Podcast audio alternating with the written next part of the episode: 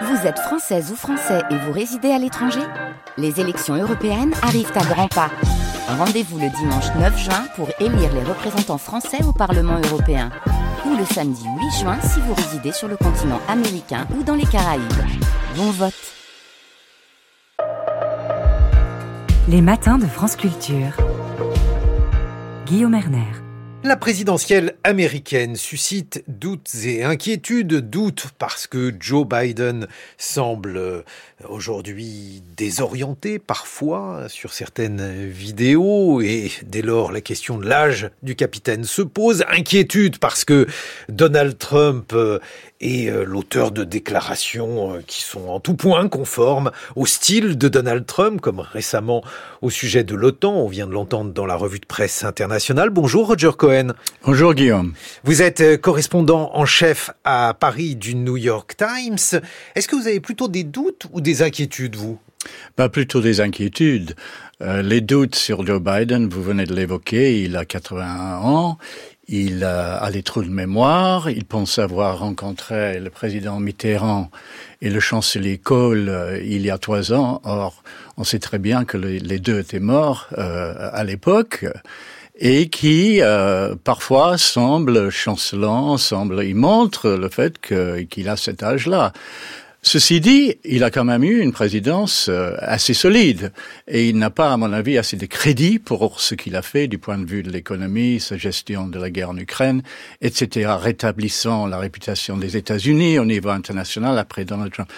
De l'autre côté, oui, euh, des sévères inquiétudes sur Donald Trump qui, comme on vient de l'évoquer, n'hésite pas, si, si c'est vrai, si ça a bien eu lieu, on ne sait jamais avec Donald Trump si c'est vrai ou si c'est un mensonge, s'il a inventé, s'il a pensé à ça euh, en se réveillant, mais il dit qu'il a dit euh, à un allié, que s'il paye pas, bon, il dit euh, à la Russie, bah, allez-y, oui, vous pouvez bien envahir ce pays. De l'autre côté aussi, qui a essayé bien sûr de renverser la démocratie américaine. C'est pas rien du tout, hein, renverser la démocratie américaine en disant que l'élection euh, de 2020 a été truquée en encourageant euh, cet assaut au Capitole. Bon, on va parler euh, tout d'abord de Joe Biden, Roger Cohen. Et bon, la question, c'est de savoir s'il est raisonnable pour le Parti démocrate de présenter un, un, candidat pour sa réélection en l'occurrence, alors que si c'était, je ne sais pas, notre père par exemple, on lui conseillerait de,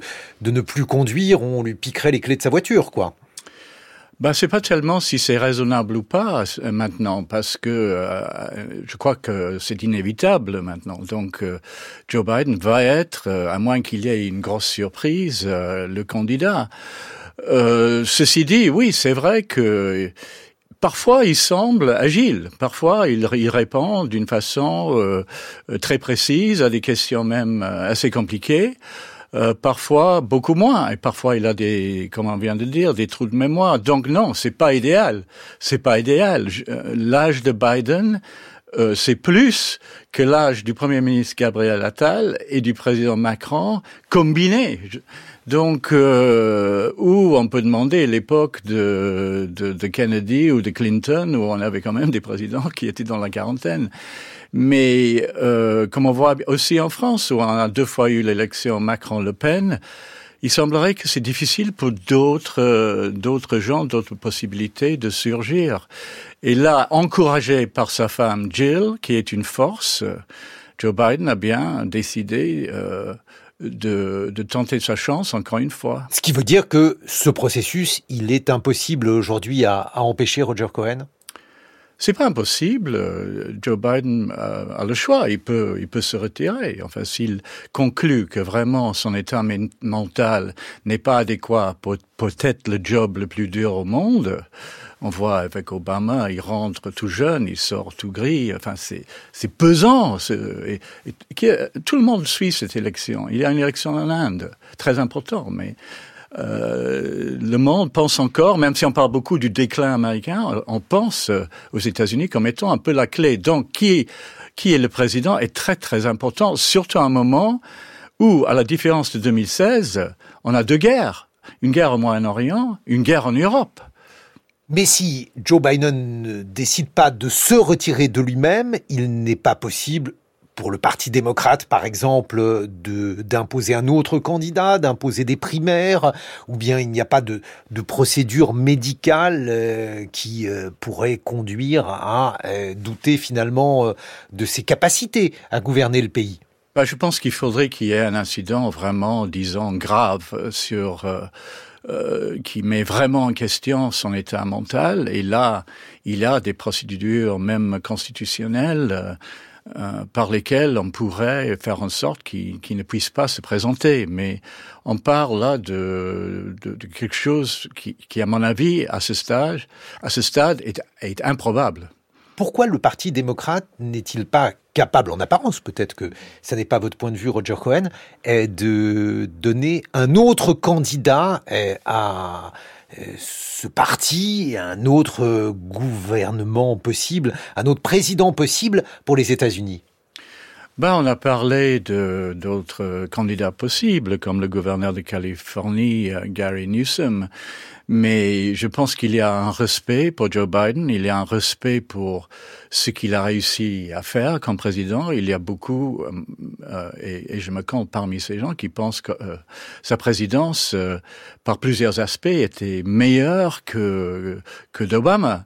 Donc, euh, et étant donné qu'il y a ce respect pour lui, étant donné qu'il veut se présenter, étant donné que personne n'a encore surgi, euh, voilà la situation où on se trouve. On, on, on peut le, regretter, mais on, le décrit comme étant euh, finalement une manière aussi pour euh, les démocrates d'être dans une sorte de pacte de non-agression, puisque tout autre candidat pourrait relancer combat entre frères, mais un combat d'autant plus violent qu'il serait entre frères. Ah, ça c'est certain, oui. Si le, le, Parti démocrate, qui est déjà divisé entre l'aile progressive et le centre représente Joe Biden, euh, si vraiment il y avait une espèce de, combat là pour euh, la nomination, euh, ça déchirerait le, parti à un moment où la possibilité que Donald Trump retourne à la Maison Blanche est réelle.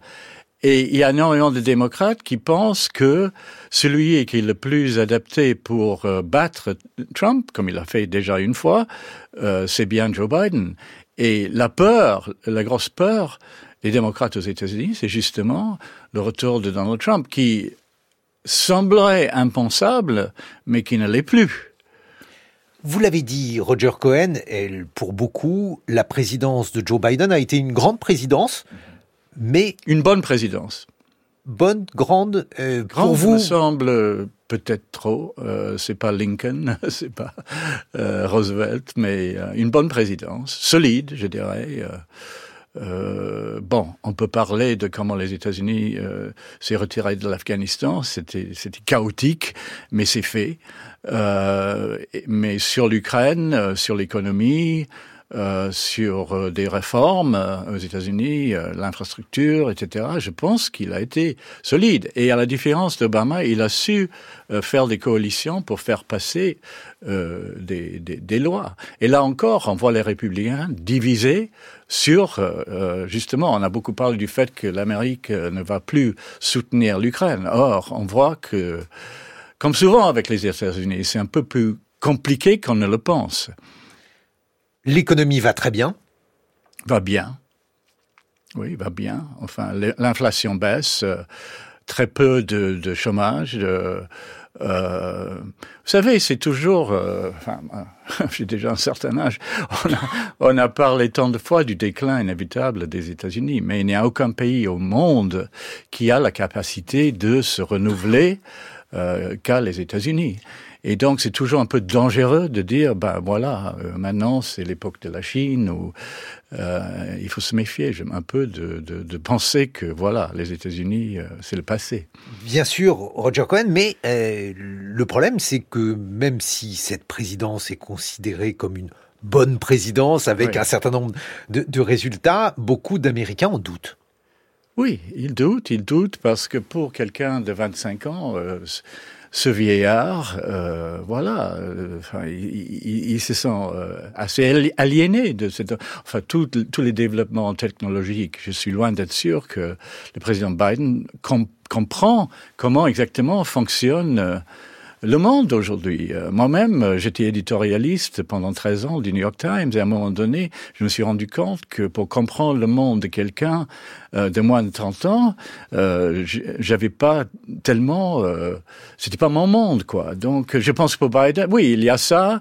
Bon, le c'est quoi la politique euh, aujourd'hui? C'est la politique de l'émotion, c'est la politique de la distraction, c'est la politique de la communication. Gabriel Attal le, le sait très bien.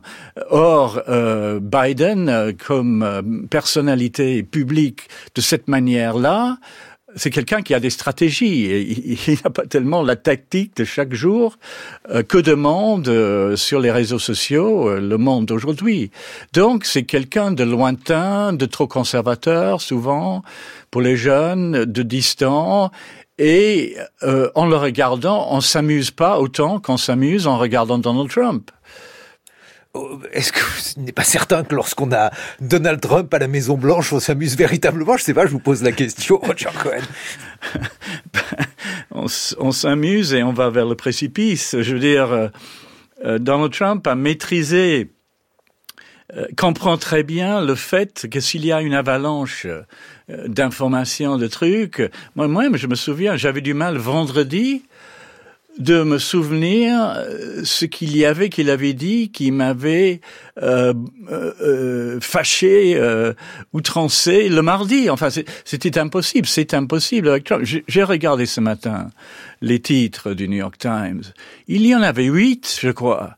Les premiers, tous, avec ce nombre de cinq lettres, T-R-U-M-P. c'est partout. On est bombardé. Pour et votre donc. Euh, il réussit là où Biden ne réussit pas. Oui, il a été formidable pour votre journal. Il a relancé euh, bah, la presse euh, américaine. Et, aussi pour le Washington Post, qui a eu beaucoup de mal.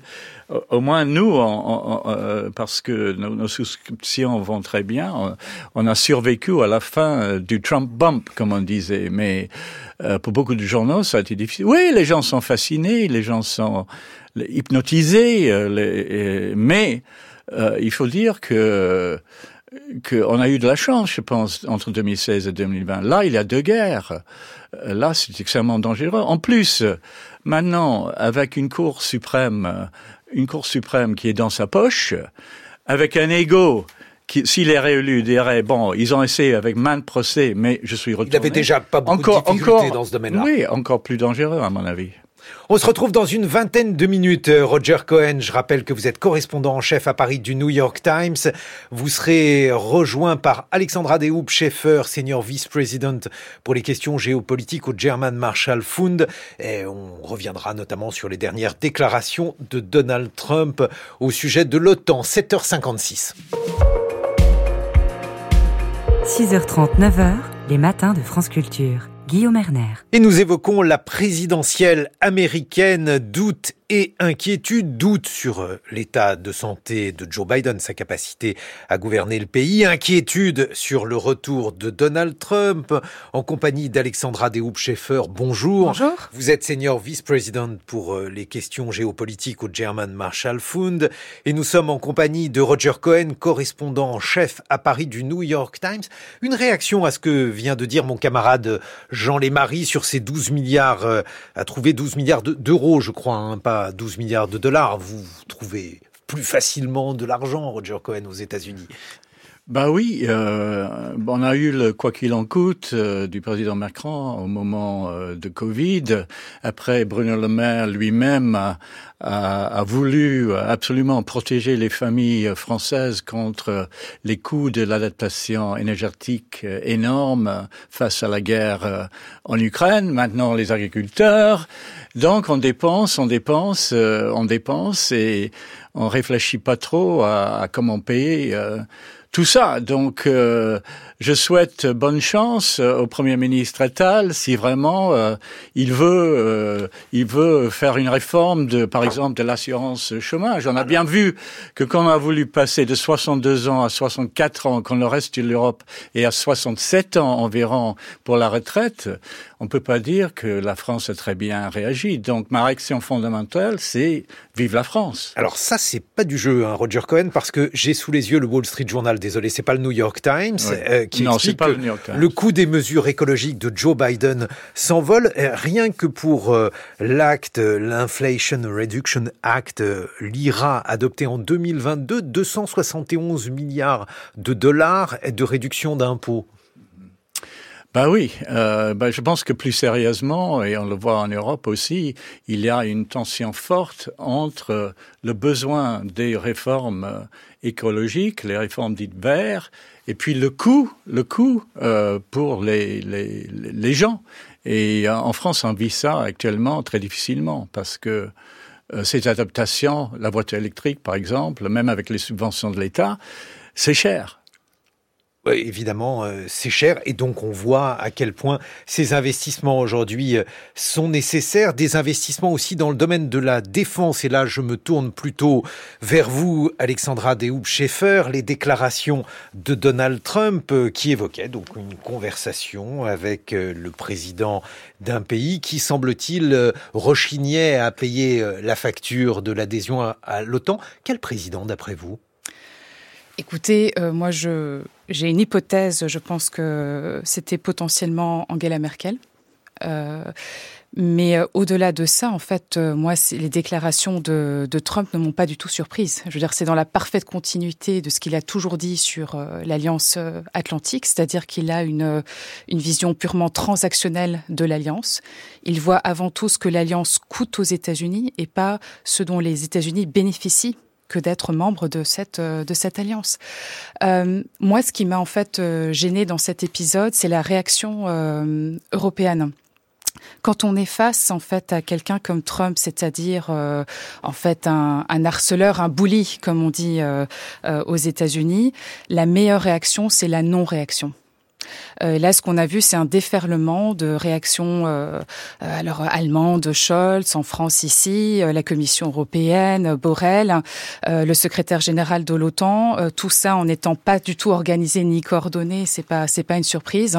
Mais je pense qu'au contraire, il ne faut pas réagir parce que c'est ce qu'il attend en fait. Hein. Pour lui, c'est c'est exactement ce qu'il attend. C'est un effet de, de panique. Donc, je pense qu'il faut se retenir et surtout là, typiquement, je pense que la réunion tripartite entre la France, la Pologne et l'Allemagne hier et aujourd'hui, c'est exactement ce qu'il faut faire, c'est-à-dire vraiment parler moins et faire beaucoup plus en européen et préparer en fait un potentiel scénario Trump. Mais alors comment interpréter euh, cette saillie de Trump? Est-ce qu'il faut imaginer qu'il veut en avoir pour son argent? Et donc c'est un principe comptable, les adhérents à l'OTAN doivent régler leurs cotisations? Ou bien c'est euh, en fait le signe que Trump pense qu'il faudrait dissoudre l'OTAN? C'est avant tout de la tactique, c'est de la pure tactique, c'est une stratégie de déstabilisation des Européens.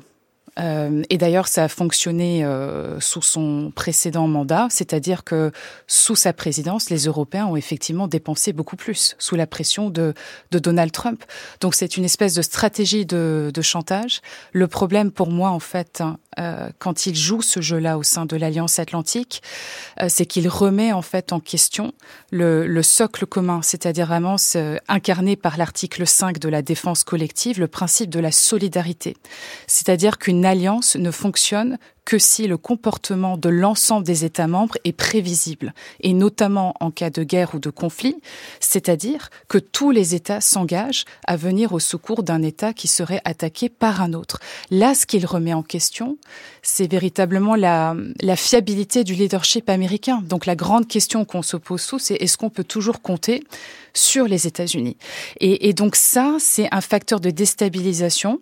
Euh, il joue énormément là-dessus, mais encore une fois, euh, on se rend compte en fait que la guerre en Ukraine nous a ramené en arrière par rapport à des efforts et des avancées qu'on avait fait en termes de, je dirais pas d'autonomie stratégique, mais en tout cas de réfléchir entre Européens à comment renforcer nos capacités de défense. Cette guerre en Ukraine nous a rendus encore plus dépendants des États-Unis. Euh, de la garantie de sécurité américaine et donc de l'Alliance atlantique. Et là, ce que l'on voit au cours de ces derniers mois, en amont d'un potentiel retour de Trump, c'est non pas une coordination euh, européenne pour vraiment réfléchir à comment booster nos capacités de production et de projection euh, de la force militaire, mais c'est au contraire une course à des accords bilatéraux avec Washington en achetant des F-35. ça, c'est le cas des pays nordiques, mhm. baltes et de l'Est et y compris euh, de l'Allemagne, une espèce de concours de beauté pour montrer qu'on est un bon élève. Et ça, pour moi, c'est pas du tout la bonne euh, stratégie. Et en ce sens-là, la position de la France, qui est de dire en fait, il faut que nous Européens, on réfléchisse à nos priorités stratégiques et comment s'organiser entre Européens, pour le moment, ne résonne pas beaucoup à travers l'Europe. Roger Cohen, eh, c'est une mauvaise nouvelle pour les Européens, ce type euh, de commentaires, surtout si l'homme qui les a formulés devient président des États-Unis. Surtout, oui. C'est une bonne nouvelle pour les États-Unis parce que finalement cet homme protège votre pays.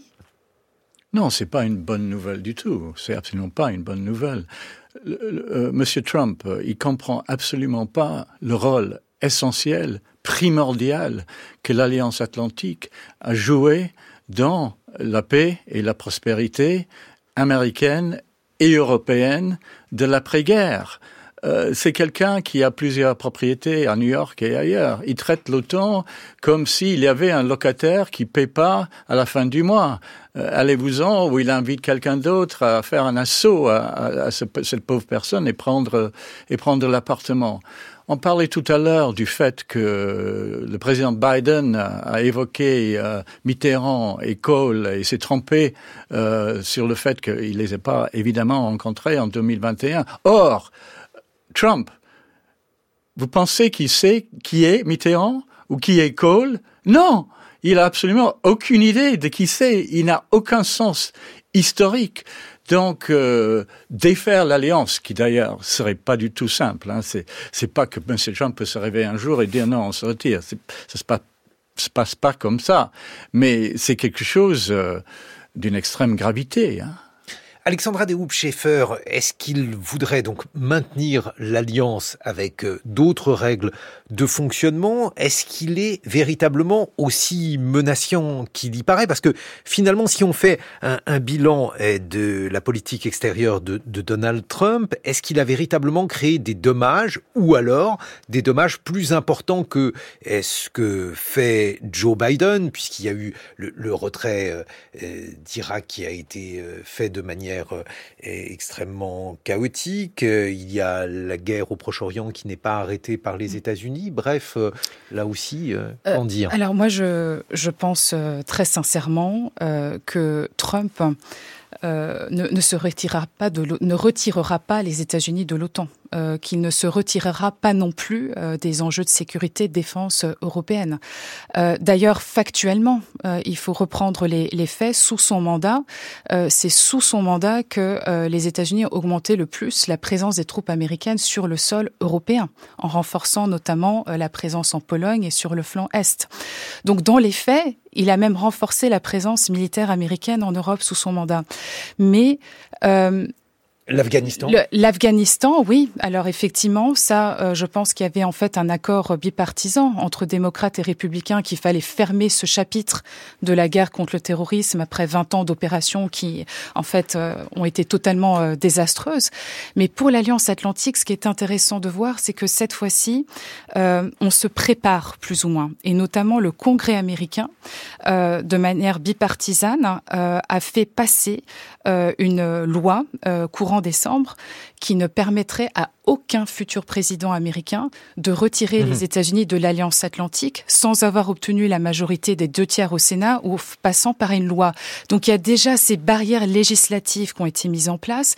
Et puis très sincèrement, je pense que l'OTAN, euh, pour les États-Unis, que ce soit sous Trump ou Biden, est en fait euh, un instrument euh, idéal pour assurer, pour affirmer la, la puissance et les intérêts stratégiques américains. Et n'oublions pas aussi que l'Europe, c'est un énorme marché pour vendre les équipements militaires américains. Donc en fait, la dimension aussi business est, prépondérante dans le logiciel, dans le logiciel Trump. Donc je dirais, mettons un peu de côté euh, sa rhétorique et n'alimentons pas euh, cette espèce d'effet de panique qu'il recherche euh, parmi nous Européens. Et au contraire, affirmons-nous par des initiatives qui montrent que nous savons prendre en charge aussi nos propres enjeux de sécurité et de défense. Roger Cohen, parmi les de Donald Trump, les décisions importantes et euh, spectaculaires, il y a eu euh, une montée en pression avec la Chine qui a été significative et celle-ci a été saluée, y compris dans les colonnes de votre journal, le New York Times, qui signifie que cette décision-là, finalement, elle est très consensuelle aux États-Unis. Ça, c'est vrai, et je suis d'accord avec Alexandre. Je ne pense pas que qu'un futur président Trump euh, retirerait euh, les États-Unis euh, de l'OTAN. Ceci dit, je pense sincèrement qu'à un moment de, de, grande tension mondiale, différent de ce qu'il y avait en, en 2016, c'est un homme dangereux pour mettre à la Maison Blanche. Prenons la Russie. Donald Trump n'a jamais montré je ne connais pas la raison. Je ne sais pas s'il y a un compromis. Mais devant Poutine, il n'a jamais voulu le confronter de quelque manière que ce soit. Donc, euh, sur l'Ukraine, euh, je ne pense pas que euh, les États-Unis, avec Trump, seraient assez fermes, aussi fermes que, que maintenant avec Joe Biden. Et euh, ces décisions sont complètement imprévisibles. La décision qu'il a prise vis-à-vis de l'Iran de retirer les États-Unis de l'accord nucléaire avec l'Iran, c'était tout à fait négatif. L'Iran aujourd'hui est beaucoup plus proche euh, d'une bombe euh, qu'il ne l'était avant. Et il a un effet déstabilisant qu'un moment déjà instable pourrait être très grave pour le monde. Alexandra Dehoop-Schaeffer sur l'Ukraine. Sur l'Ukraine, alors Trump, effectivement. Alors moi, j'ai une, vision en fait de son premier déplacement, euh, s'il était élu euh, euh, président ou réélu en, novembre prochain. je pense que dans les 48 heures qui suivent son élection, il se rendra à Moscou. Il serra la main de, de Poutine. Et puis il ressortira en disant j'ai signé un deal. C'est possible. Parce que quand il dit je, je, je, peux régler le, la guerre en 24 heures, je sais bien, ça, ça, fait peur, mais même pour Trump, elle est tout de suite à Moscou. Ah, je pense qu'il en est tout à fait capable. Et quand il dit euh, je peux régler, d'accord. Ah bah écoutez, euh, je pense qu'on est en train euh, sur l'Ukraine, oui. Sans l'Ukraine. Sans, ah, sans l'Ukraine. Ah, sans l'Ukraine. Sans l'Ukraine et sans les Européens. C'est ça qui est, qui est terrible. L'Ukraine est quand même acteur de ah, cette mais Complètement, complètement. Mais pour lui, en fait, il, moi, je le vois tout à fait faire ça. Et quand il dit je suis capable euh, de régler euh, la guerre en Ukraine en 24 heures, euh, il faut en fait le, le, le croire. Mais ça se ferait en sacrifiant. Effectivement, parce que les, les, Ukrainiens ne seraient probablement pas d'accord ah, avec bien sûr, bien sûr. Bien sûr. Mais dans, dans ces conditions. Dans, dans ces conditions, c'est un accord Je suis en fait avec M. Poutine bilatéral. ne devrait pas exister. C'est, euh, ça, on, on, pourrait. Non, je pense que ce, ce, le scénario vers lequel nous allons, euh, c'est euh, en fait euh, un conflit euh, gelé avec en fait la région du Donbass, le Crimée, c'est-à-dire à peu près 20% du territoire ukrainien en fait qui resterait sous entre guillemets contrôle russe. D'ailleurs, on voit que en ce moment à Washington et dans certaines capitales européennes, on est en train de discuter une forme de négociation sur ces principes-là. Donc c'est pas non plus euh, quelque chose de totalement euh, euh, fou, euh, mais ça, ce serait l'objectif de Trump. Et pour la raison que Roger Cohen vient de d'annoncer, de, de, c'est que avec la continuité de la guerre Israël-Hamas, avec effectivement euh, les tensions avec la Chine, la guerre en Ukraine, etc., euh, les États-Unis vont devoir prioriser leur, euh, leurs engagements à l'international. Donc, sur l'Ukraine, moi, ce que je vois, et on le voit déjà avec les blocages euh, au Congrès américain qui euh, ne font pas passer les paquets d'aide à l'Ukraine. Alors là, au Sénat, ça semble, ça se débloque un peu. voilà, ça, ça semble euh, se, se, débloquer, mais à la Chambre des représentants, avec notamment un chef républicain trumpiste, ça va être très difficile de le faire passer. Donc, de toute façon, on est aujourd'hui dans une situation où les États-Unis vont de facto réduire leur aide à l'Ukraine. Et donc les conséquences, ça retombe sur nous, Européens. On va devoir être beaucoup plus euh, euh, impliqués, présents, y compris financièrement. Roger Cohen, j'ai une question provocatrice à, à vous poser. Ah bon si vous deviez euh, évoquer les mesures les plus euh, scandaleuses à vos yeux prises par Donald Trump, je ne parle pas de ses propos, parce qu'il y a eu beaucoup de propos, mais euh, de la politique effective qu'il a menée sur le plan intérieur, que diriez-vous Sur le plan intérieur. Sur le plan intérieur. Domestique, vous voulez dire Oui. Euh, bah, je pense que il a je pense que sur le sur le Covid, il a il a il a été absolument euh, désastreux au, début. Enfin, il euh, il voulait cacher ce qui se passait parce qu'il il voulait absolument que Wall Street arrive à je ne sais pas, quel 36 000 ou 3 000 à l'époque. Il s'est rattrapé en finançant, il, en finançant les vaccins. Oui, il s'est rattrapé, mais euh, est-ce qu'on serait arrivé à une telle crise s'il n'aurait pas, pendant quatre mois, cinq mois, fait en gros euh, rien du tout?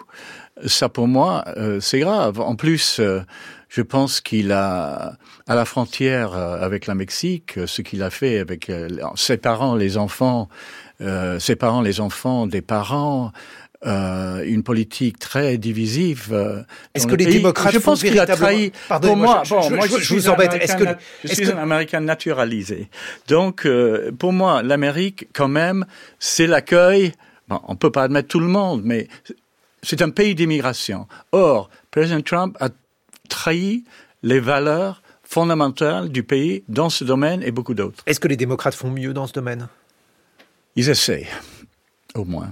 Euh, 8 millions d'immigrés ont passé la frontière, dit-on, les derniers euh, quatre ans, la plupart euh, illégales, illégalement. Euh, aucun pays peut vivre euh, éternellement euh, avec cette situation.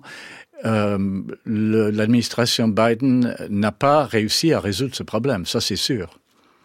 D'ailleurs, ce qui est intéressant, ce qui est intéressant, c'est dans l'interview de Vladimir Poutine par euh, Tucker Carlson. Voilà, Tucker Carlson. Euh, euh, le, le, passage qui était pour moi le plus saisissant, c'est quand il s'est adressé en fait euh, à l'Amérique, Poutine, et il a dit mais est-ce que vous avez vraiment un intérêt à protéger, à soutenir l'Ukraine? Regardez ce qui se passe à votre frontière avec le Mexique, etc. Et donc en fait, ce lien entre la, la politique intérieure américaine et la politique extérieure, en fait, résonne de plus en plus aux États-Unis. Et d'ailleurs, le slogan anti-Biden euh, de Trump, euh, euh, c'est de dire la la politique de Biden aujourd'hui, c'est Ukraine first, America last. C'est l'Ukraine d'abord et l'Amérique en dernier.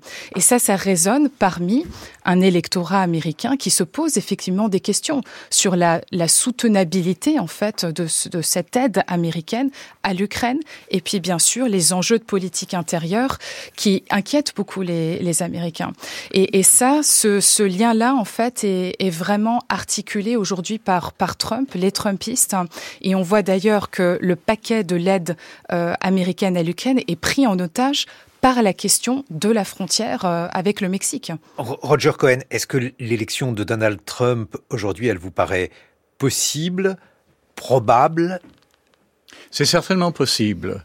Il y a une possibilité réelle. Ça me semble pas probable. J'ai peut-être des illusions sur les Américains, mais à un moment où il y a euh, 91, euh, je crois, euh, accusations euh, devant la justice de, de diverses formes, euh, réélire quelqu'un qui a essayé de renverser la démocratie américaine en envoyant, en encourageant des gens à l'assaut du Capitole, à la fin, à la fin, à la fin, je n'y crois pas. Alexandra de Schaeffer, même question. Est-ce que vous pensez aujourd'hui euh, que cette éventualité est euh, une éventualité à écarter, possible? Bref, comment la qualifieriez-vous? Je pense qu'il faut qu'on réalise que Trump et le Trumpisme, euh, ce n'était pas une parenthèse. Euh, et ça nous saute aux yeux dans le cadre de cette campagne où c'est vraiment Trump qui aujourd'hui euh, vraiment donne le là dans le débat sur tous les sujets de politique intérieure et de politique extérieure. Donc faut qu'on intègre aussi que l'Amérique, en fait, sur beaucoup de sujets, est en train aussi de changer. Qu'après 20 ans de guerre contre le terrorisme désastreuse, elle a plus envie d'être euh, impliquée à l'international comme cela a été le cas au cours de ces dernières années. Euh, Qu'il y a une volonté de se recentrer aussi sur la réindustrialisation du pays, investir dans les infrastructures américaines. Donc il y a tout euh, un champ, je dirais, de sujets qui est aussi en train de refaçonner la classe politique, l'opinion publique américaine. Et Trump représente en quelque sorte ces tendances plus profondes que nous, Européens, on doit en fait intégrer. Un mot de conclusion, Roger Cohen. Je suis d'accord, le trumpisme existe, tout comme le, le penisme, au meloniisme en Italie, au wilderisme aux Pays-Bas. On vit à un moment où il y a une réaction à la globalisation, où il y a une tendance vers le nationalisme autoritaire.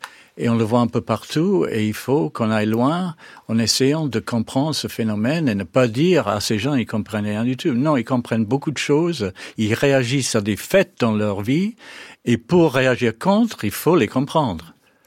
Roger Cohen, on vous lit euh, dans les colonnes du New York Times, Alexandra de Hoopscheffer, vous représentiez ici le German Marshall Fund. Merci à tous les deux.